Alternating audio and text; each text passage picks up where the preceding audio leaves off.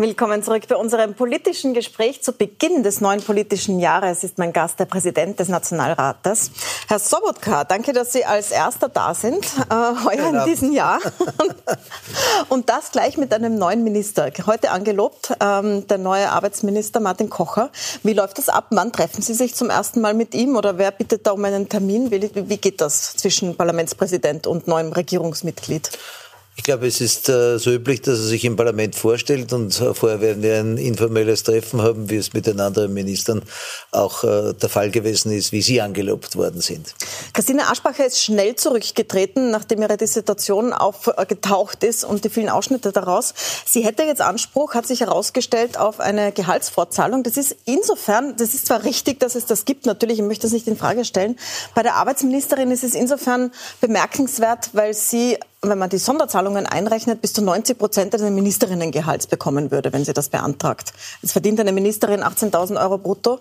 Zugleich haben Arbeitslose haben diese Grenze von ungefähr 1800 Euro. Drüber kommt man einfach nicht, egal wie viel man vorher verdient hat, wie lange man gearbeitet hat. Diese Diskrepanz ist da wahnsinnig groß. Würden Sie ihr empfehlen, wenn sie sie fragt, ähm, diese Gehaltsfortzahlung zu beantragen? Ich denke, was das Entscheidende ist, dass dieses wichtige Ressort mal gleich schnell besetzt worden ist. Das ist für das Parlament wichtig. Äh, wir, wir brauchen ein handlungsfähiges Gegenüber. Und ich glaube, äh, mit Kocher hat man jemand gefunden, der auch hier diesen Dialog äh, mit Sicherheit, so wie ich es vernommen habe, sehr offen führen wird. Und was die Kollegin Aschbacher betrifft, das muss sie selbst entscheiden. Was rechtens ist, ist rechtens und was nicht ist, ist nicht rechtens. Und ich glaube, an dem muss man sich orientieren. Wir sind ein Rechtsstaat und an dem muss da man... Da geben Sie keine Ratschläge mit äh, wird man von mir nicht hören. Okay. Sprechen wir über dieses Parlamentsjahr. Das hat ja schon begonnen, äh, schon vor dem Jahreswechsel mit dem neuen Gesetz zu äh, Covid und der Frage, wie man weiter mit der Pandemie umgeht. Da gibt's äh, von der Opposition harte Kritik daran, dass die Regierung sehr spät mit den Vorlagen kommt, sehr kurze Begutachtungsfristen hat. Damals ging es um das Freitesten. Das war nur drei Tage Begutachtungsfrist. Noch dazu über den Jahreswechsel. Und viele von der Opposition sagen jetzt, dass sie Sie zu wenig darauf achten, dass das Parlament da mehr mitreden kann. Man, be äh, man, bezeichnet sie als Erfüllungsgehilfen der Regierung in der Opposition. Die Neos zum Beispiel haben das gesagt, die FPÖ hat das gesagt. Äh, sind Sie da zu wenig selbstbewusst als Präsident, wenn es darum geht, diese Gesetze ordentlich sich anzuschauen? Ich glaube, man muss den Inhalt des Gesetzes sich ansehen. Das ist eine Novelle gewesen. Äh, wir haben Zeiten, die natürlich mit dem normalen parlamentarischen Betrieb nicht vergleichbar sind.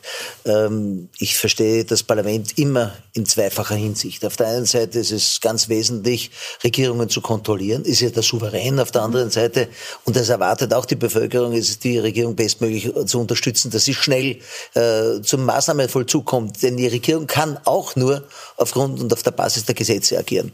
Äh, man kann nicht trefflich streiten. Äh, der Präsident hat auf die Einhaltung der Ordnung zu wahren Verfahren äh, verantwortlich sind letztendlich äh, die Parteien, wie sie es einbringen. Ich glaube, der parlamentarische Prozess sieht auch das vor, verkürzte ähm, Begutachtungsfristen. Jetzt hat man es ich angesehen, äh, Frau Milborn. Äh, das war nicht einmal eine halbe Seite. Also da nicht eine Stellungnahme abgeben zu können, ist ein bisschen kühn, wenn man das meint. Äh, man kann natürlich alles, auch einen Halbsatz kann man lange diskutieren, weil es für Wenn und Abers gibt. Ja, weil es war ja schon vom Inhalt her, war es ja schon naja, etwas, was sehr diskussionswürdig war. Das ist aber in der parlamentarischen Diskussion. Mhm. Und äh, es haben ja sehr viele auch eine Stellungnahme abgegeben, äh, eine gleichlautende Stellungnahme. Also schauen Sie, wir sind in einer Situation, und das setzt sich im neuen Jahr genauso fort, wo es eine, doch eine harte Konfrontation äh, zwischen den Regierungsfraktionen und Oppositionsfraktionen gibt. Ich orte jetzt, äh, dass es äh, mehr Gesprächsbasis gibt äh, mhm. zwischen den Regierungsfraktionen und den Sozialpartnern, zwischen den Regierungsfraktionen und der SPÖ zum Beispiel. Da zeigt sich eine gewisse Bewegung. Man hat jetzt gerade für das nächste Wochen, für den, dieses Wochen, für diese Woche einen Fahrplan gemacht, der sehr der Opposition entgegengekommen ist. Und ich denke, es ist ein Geben und ein Nehmen. Einmal ist es mehr, einmal ist es weniger. Es braucht sich über meine Position, braucht sich niemand den Kopf zerbrechen. Es ist schön, äh, wenn Sie mir mehr Selbstbewusstsein wünschen. Äh, ich nehme das auch gerne mit. Aber meine Funktion ist ganz einfach darauf äh, zu schauen, dass wirklich der parlamentarische Prozess bestmöglich abgewickelt wird, auch in einer Zeit, die wir noch nie seit 1945 erlebt haben. Und vergleichen Sie es mit anderen Parlamenten. Ich komme gerade mit der Diskussion äh, mit dem Parlamentspräsidenten des schwedischen Parlaments. Mhm. Wir haben überall ähnliche Situationen. Äh, jetzt gibt es eine Oppositionspartei, die besonders hart kritisiert, das ist die FPÖ. Die ja. äh, Klubobmann Kickel verwendet Worte wie Diktatur, äh, vergleicht mit Dollfuß, ähm, also sehr, sehr harte Kritik. Wie gehen Sie damit um, dass es da eben, Sie haben jetzt gesagt, es gibt gute Gespräche, aber mit der FPÖ nicht. Also da wird grundsätzlich die Richtung kritisiert und die sagt auch, dass das Gesetz überhaupt keinen Lockdown mehr hergibt derzeit. Die FPÖ mhm. sagt, dadurch, dass die Intensivbetten jetzt nicht mehr überfüllt sind, müsste eigentlich sofort aufgehoben werden nach dem Gesetz. Ähm, zwei Dinge. Äh, ich war erst am Freitag in der Intensivstation, habe dort mit der Belegschaft und mit dem Leiter intensiv gesprochen. Das Problematische, und da hat man das sehr klar erläutert. Ende Oktober war es ganz einfach gut versorgt. Mitte November sind sie übergegangen. Innerhalb von 14 Tagen kamen sie an die Kapazitätsgrenzen und mussten überall zusätzlich Leute hereinziehen oder zusammenziehen. Das ist aber ein großes Haus und mit großer Kapazität, 100 Fünf Ärzte sind dort beschäftigt. Wenn man das sieht und weiß, dass Leute dort acht Wochen und zehn Wochen liegen, lesen Sie noch heute einen Bericht auch eines Patienten, wie lange der gerungen hat auf der Intensivstation. Wer das leugnet und der jetzt bei der Situation doch eines drohenden mutierten Virus aus England, und schauen Sie sich mal die Zahlen in Irland an. Vor wenigen Wochen waren das auf 70, sieben Tage Inzidenz, heute über 1000. Ich glaube, wer das unterschätzt und das nicht zur Kenntnis nimmt, äh, da fehlt mir das Verständnis. Man kann nur über Fakten diskutieren, über Fakes äh, weigere ich mich zu diskutieren.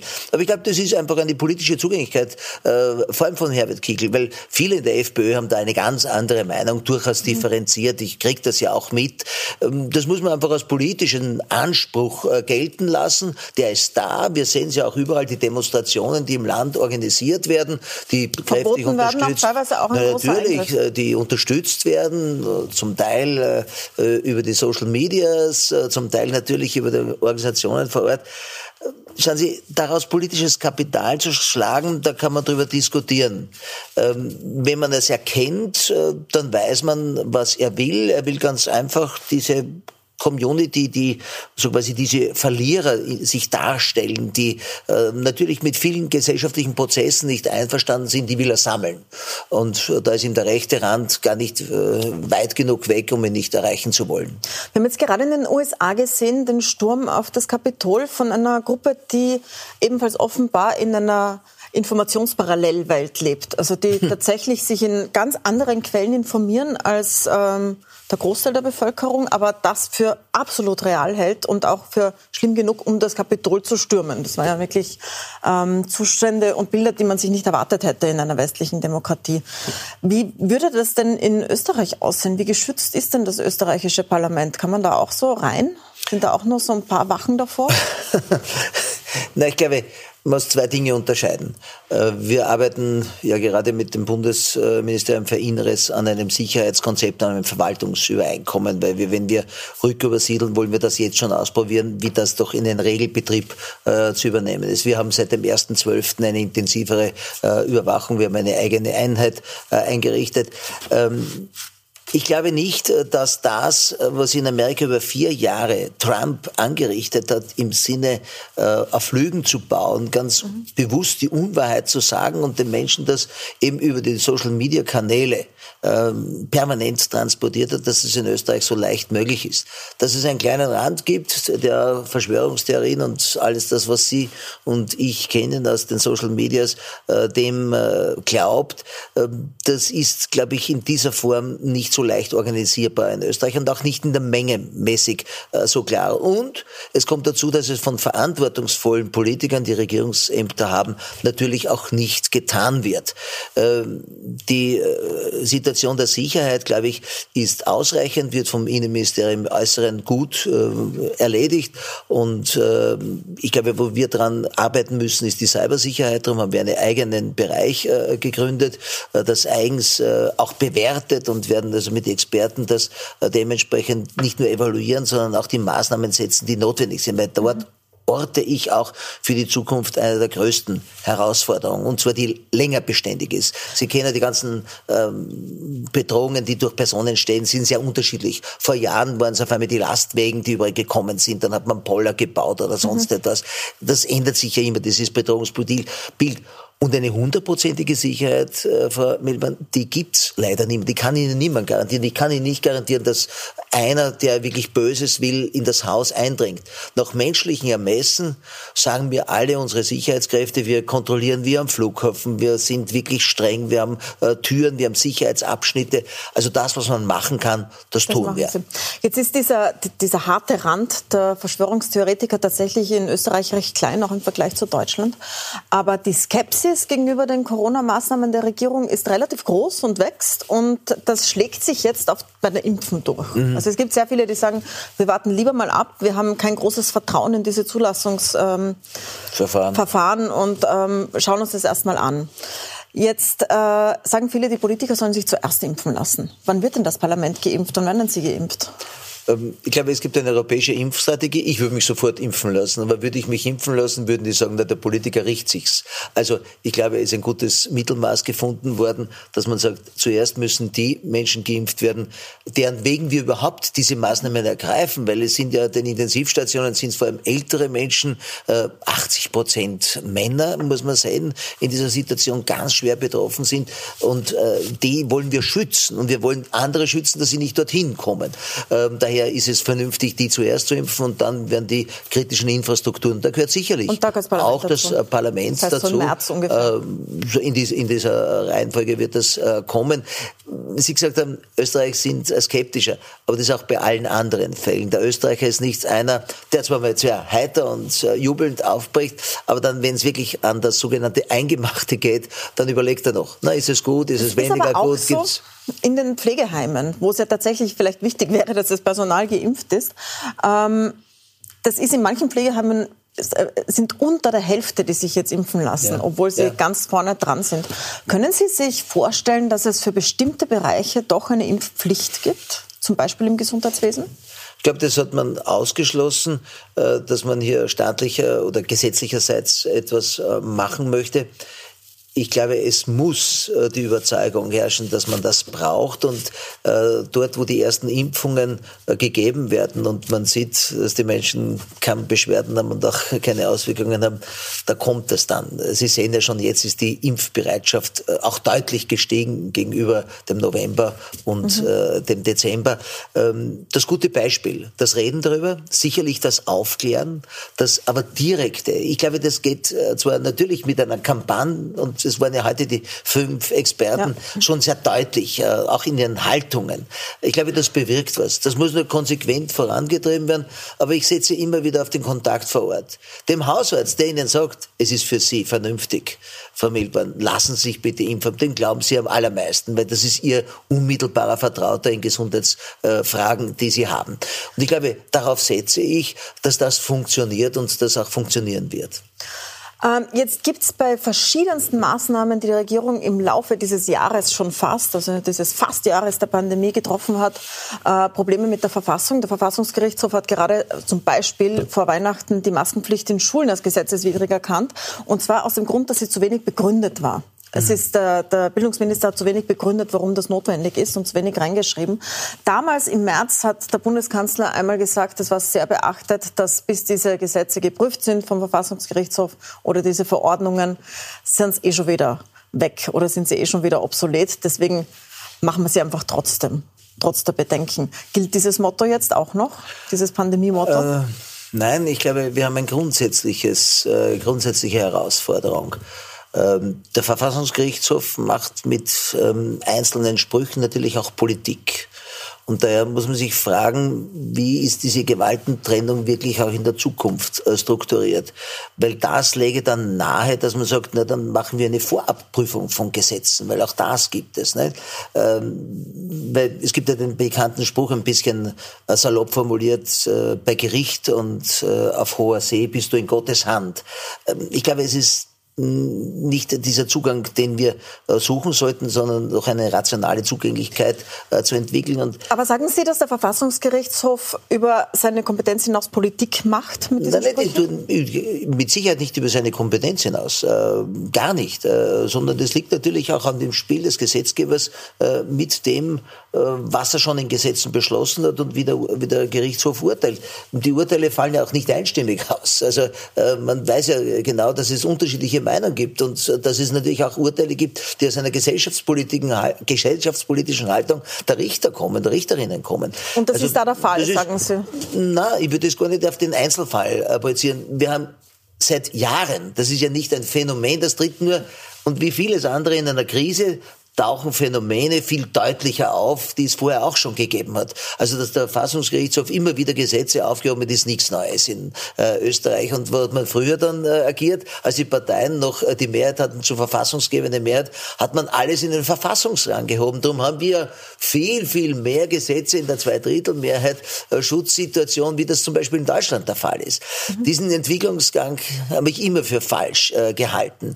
Ähm, es ist, glaube ich, richtig, dass eine Verfassung sehr prägnant sein muss, dass sie kurz und übersichtlich sein muss. Dass natürlich viele Gesetze natürlich auch diese verfassungsmäßigen Grundrechte äh, beeinträchtigen oder äh, von denen abhängig. Das zeigt sich ja jetzt gerade, wo man Einschränkungen vornehmen muss, die an unsere Grundfreiheiten ja. gehen. Und darum ist es besonders sensibel und darum muss man auch mit großer Bedachtsamkeit äh, auf das reflektieren. Und niemand, äh, da, da muss ich wirklich für alle eine Lanze brechen, möchte irgendwie äh, so quasi das Verfassungsrecht wissentlich brechen. Man ist vielleicht manchmal schnell, man muss auch schnell sein. Das Virus hat leider seine Geschwindigkeit, äh, so wie auch letzten Endes digitalen Medien, die in der realen Welt äh, kein Pendant finden. Und das ist, glaube ich, unsere große Herausforderung. Das wird uns auch nach der Pandemie begleiten. Und für das Parlament ist es, glaube ich, wichtig, dass wir da langfristig auch einen Dialog aufbauen. Wie müssen wir die Legislatur Logistik in der Zukunft aufbauen, um hier äh, nicht durch fehlende Begründungen, wo es inhaltlich kein dementsprechende Sache gibt. Vieles wird ja auch zurückverwiesen äh, an den Gesetzgeber, weil man es nicht in, in, der Sache nicht entscheidet, sondern nur äh, der Form nach. Also Aber manches glaube, ist schon grundsätzlich, ich möchte es mal vielleicht abgesehen von der Corona-Pandemie, zum Beispiel das Urteil zum Kopftuchverbot an ja, Schulen war sehr grundsätzlich argumentiert, nämlich ja. damit, dass der Staat nicht äh, bevorzugen oder diskriminieren darf, darf ja. wenn es um Religionen und Weltanschauungen geht. Und da möchte ich Sie noch mal fragen nach Ihrer Rolle als Parlamentspräsident und der Rolle des Parlaments in Bezug auf das Gebet, das Sie organisiert haben. Das war zwar vor Weihnachten, aber wir sehen uns das erste Mal seither. Ähm, das war ja eindeutig ein christliches Gebet oder ein katholisches sogar. Na, es waren, Ist es äh, war, waren jüdische Glaubensangehörige da und hätten wir äh, andere auch gerne eingeladen, gar kein Problem auch interkonfessionell. Aber ist es richtig, dass das Parlament und Sie als Parlamentspräsident äh, die Religion so hineinholen ins Parlament und ein Gebet organisieren? Wenn der Verfassungsgerichtshof so klar sagt, der Staat steht da woanders und darf nicht bevorzugen, nicht diskriminieren? Zwei Dinge, zwei Zugänge. Wenn wir ein Problem haben mit dem Beten im Parlamentsgebäude und sonst keine hätten, dann wäre es um uns sehr, sehr gut bestellt. Das ist das eine. Das zweite ist, glaube ich, äh, diese Bewegung äh, des Gebetsfrühstücks gibt gibt es seit den 80er Jahren in Österreich. Das gibt es in vielen europäischen und außereuropäischen Parlamenten. Dort versammeln sich Parlamentarier. Und das war auch bei uns so. Das gab es immer im Mai. Im Mai konnte es nicht veranstaltet werden, darum haben wir es im Dezember gemacht. Im Dezember konnte es nicht wieder veranstaltet werden. Darum haben wir gesagt, okay, dann soll es über den Livestream gesendet werden. Mehr war es nicht.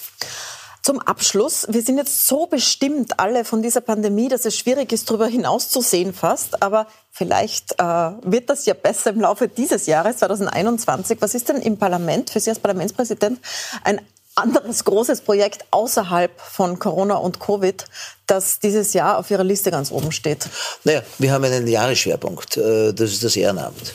Mhm. Äh, das halte ich in diesem Jahr für enorm wichtig, um die Menschen auch wieder in die Normalität zurück zu begleiten. Wir merken natürlich auch, dass das Engagement etwas erlahmt. Das heißt, Österreich hat und lebt davon, von vielem zivilgesellschaftlichem Engagement. Das zu unterstützen, das vor den Vorhang zu bieten, das ist eigentlich unser zentrales Thema, das wir in mehreren Veranstaltungen und auch Reihen äh, nachbringen. Natürlich äh, geht es aber natürlich um gerade in dieser sensiblen Situation und weil Sie zuerst das angespielt haben, 6. Äh, Jänner in Amerika, es geht um die Grundrechte der Demokratie den Menschen immer klar nahezubringen. Das hängt natürlich genauso damit zusammen, den Kampf gegen Antisemitismus ordentlich weiterzuführen, weil der antidemokratisch ist. Äh, wir haben so viel eine komplexe Situation, wir dröseln so quasi in einzelne Bereiche auf. Ehrenamt, Demokratiestärkung durch unsere Demokratiewerkstatt, Kampf gegen den Antisemitismus, gegen den Islamismus, das sind unsere so quasi wirklich zentralen Themen, äh, die wir mit Veranstaltungen, das ist das Parlament, der Ort des Dialoges, wo wir Gäste hereinbitten, wo wir intensiv diskutieren, wo wir uns mit Wissenschaftlern auseinandersetzen, wo wir Studien machen und wo wir den Menschen auch ein Podium bieten wollen. Dann danke ich Ihnen sehr herzlich für den Besuch am Anfang Gerne. des Jahres und den Ausblick. Herzlichen Dank, Herr Nationalratspräsident Wolfgang Sobotka. Wenn Sie das ganze Gespräch sehen wollen, dann können Sie es nochmal auf Puls 24 ansehen oder es gibt es natürlich auch wie immer als Podcast. Herzlichen Dank. Ich sage danke.